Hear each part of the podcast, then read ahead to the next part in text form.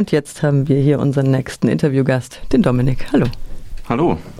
Du bist vom AK Filmclub. Der AK Filmclub legt heute mit, wieder mit seinem neuen Semesterprogramm los mit Matrix Resurrections.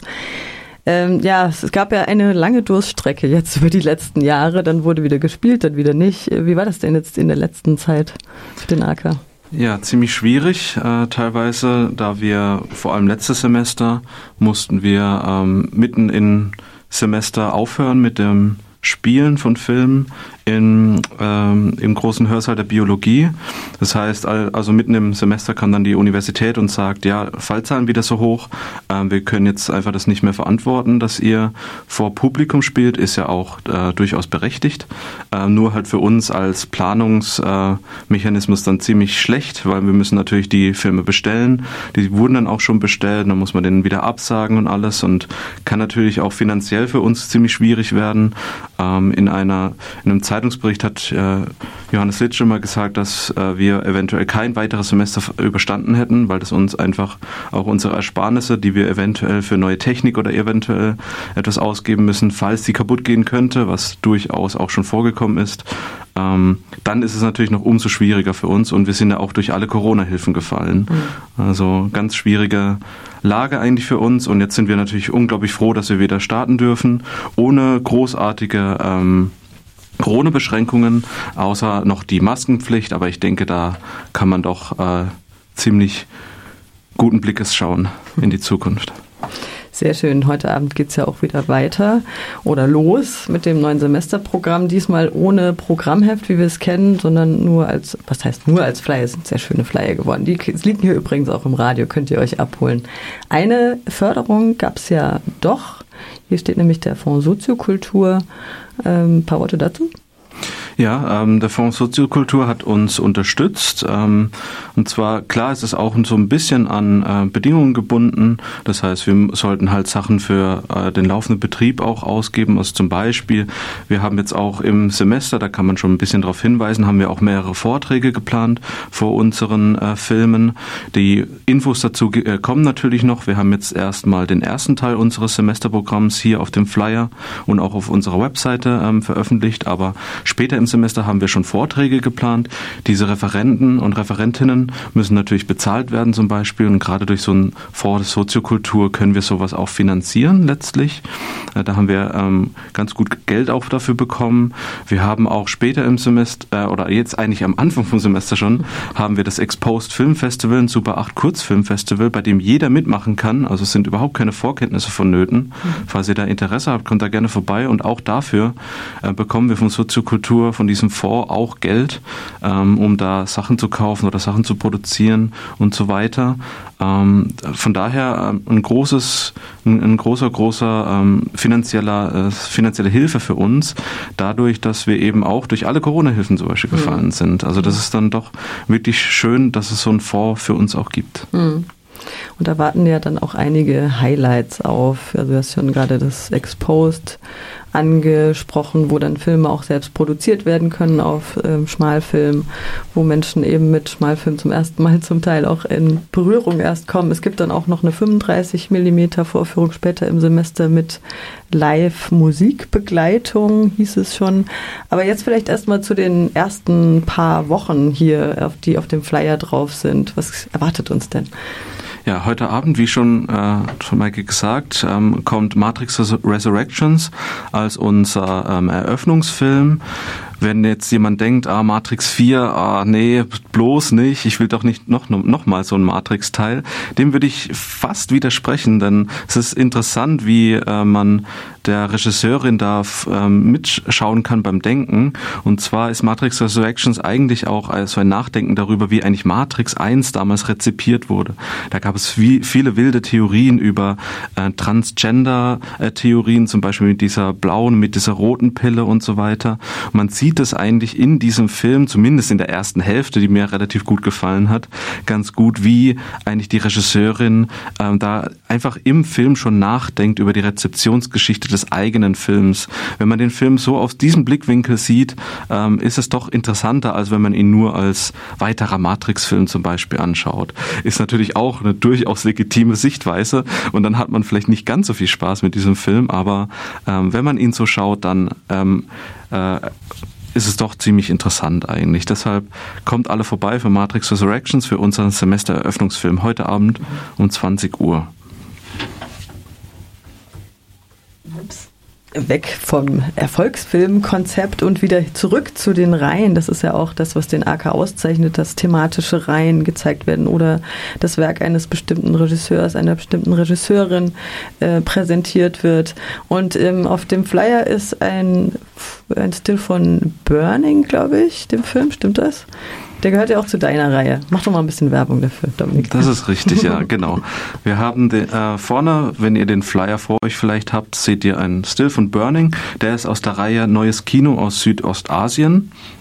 Und zwar war der Gedanke dahinter, also die Reihe wurde von mir konzipiert, zwar war der Gedanke dahinter, ich sehe öfter, wenn ich im Internet zum Beispiel unterwegs bin oder auch mit Leuten rede, die nicht ganz so oft ins Kino gehen, dass sie doch oft ähm, wenn, wenn ich sie danach frage, was sind denn deine Lieblingsfilme oder sowas, dann kommen oft, wenn dann zehn genannt werden, wenn es überhaupt zehn sind, sind es dann meistens US-amerikanische Filme. Das sind dann irgendwelche Filme aus Hollywood, irgendwelche Filme, die mal Oscars gewonnen haben oder sonst irgendwas.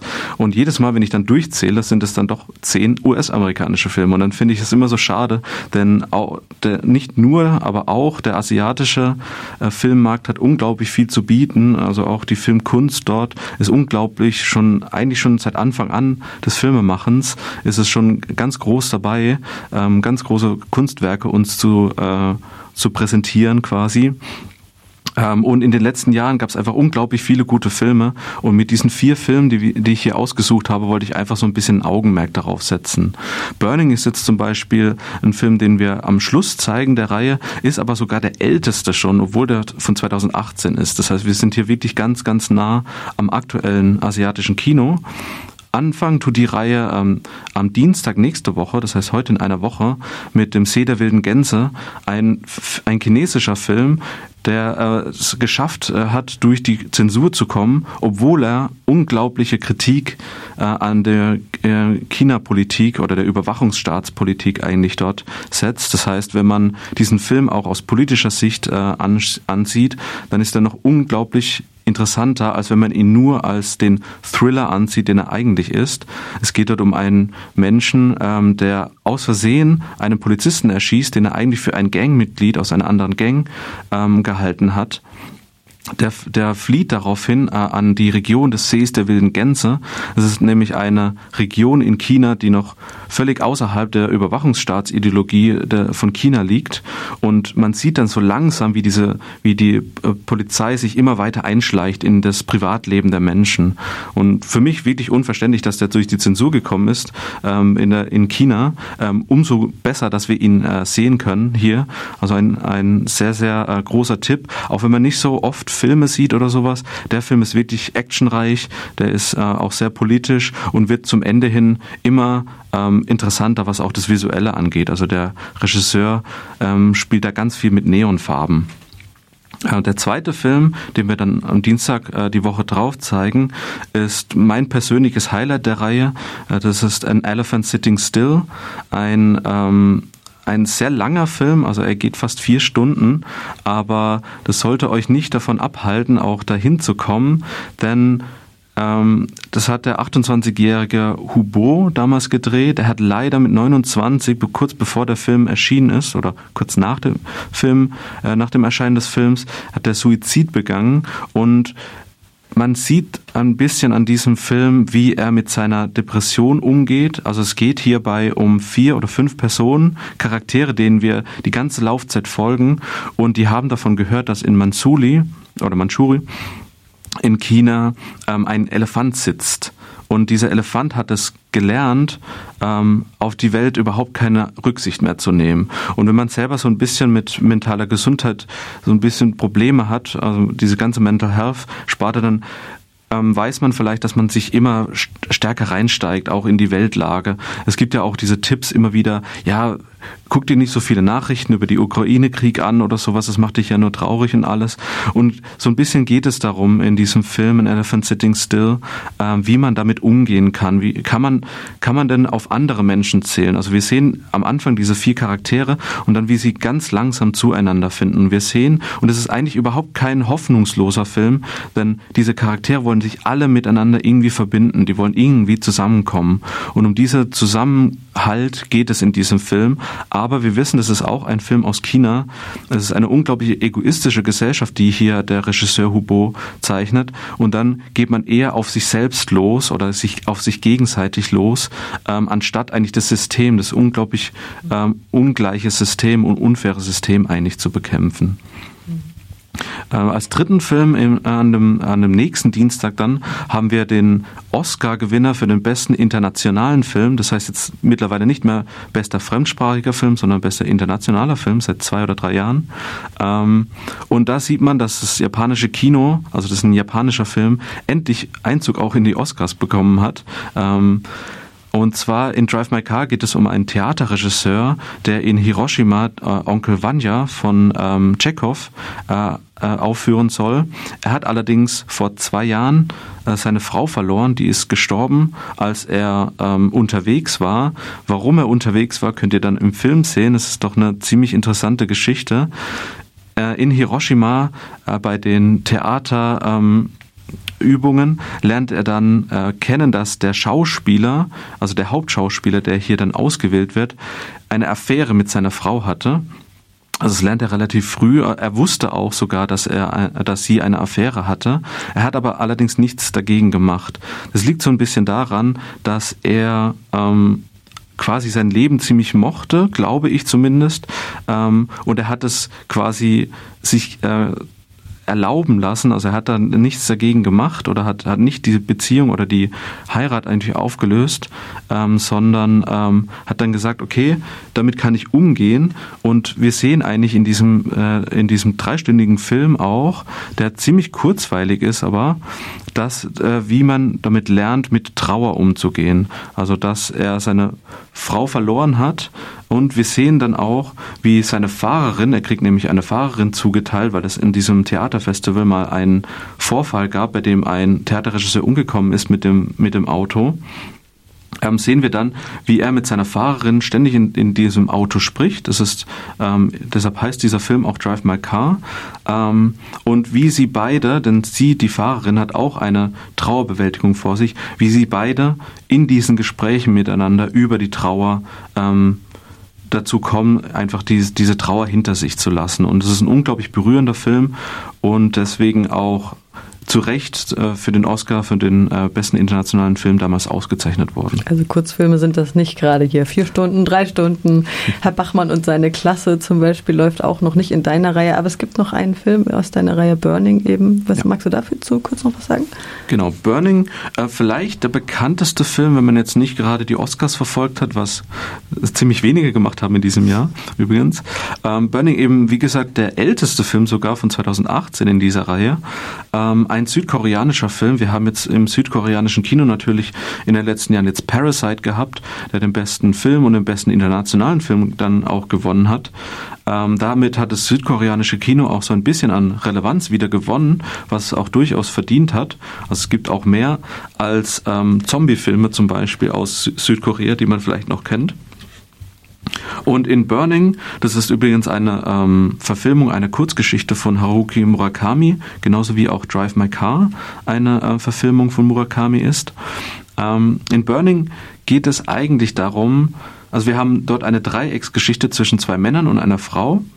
Ein Mann davon ist äh, sehr prekär beschäftigt, ein sehr armer Mensch, ein, eigentlich ein Student, der es aber eigentlich finanziell nicht hinbekommt, weiter zu studieren. Er soll dann von seinem Vater eine Farm weiter ähm, bewirtschaften, denn der Vater ist in die, äh, ins Krankenhaus gekommen. Und an, andererseits gibt es einen ähm, einen ähm, etwas älteren, aber trotzdem noch jungen Mann, der Ben heißt in dieser Geschichte und der ist unglaublich reich und man weiß nie, wie ist der reich geworden. Und es ist eigentlich auch so eine Realitätssache, dass man sich oft denkt, wie sind denn die Reichen eigentlich reich geworden? Und genau so kann man bei diesem Film mitschauen, wie dieser arme Student sich auch die ganze Zeit fragt, wie ist der eigentlich so reich geworden? Wie kann der so reich sein, wenn er so jung ist? Und dann entspinnt sich eben diese Dreiecksgeschichte noch zwischen, ähm, mit einer Frau, die dann plötzlich verschwindet und dann macht sich natürlich der arme Student Gedanken, wo ist sie denn hin? Wo ist sie denn hin verschwunden? Und äh, verdächtigt natürlich dann irgendwann den reichen jungen Mann. Und so geht eine ähm, Eifersuchtsgeschichte los, die eigentlich darauf hinweist, ähm, dass wir doch gerne in unserem Kopf eigentlich alle gleich, äh, alle gleich sein wollen. Und wie schafft man das vielleicht? Ja, indem man alles niederbrennt. Denn wenn, wenn man alles niederbrennt, betrifft es alle. Wir sind danach alle gleich. Das Problem ist dann nur, dass halt die Erde danach verbrannt ist.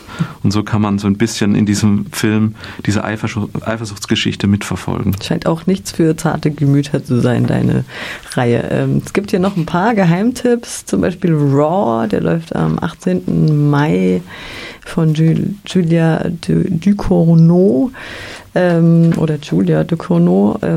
Äh, das ist auch, das, äh, also das, wenn man das Titelbild sieht, dann denkt man sich auch vielleicht, ja, Leute, die kein Blut sehen könnten, sollten da vielleicht nicht reingehen.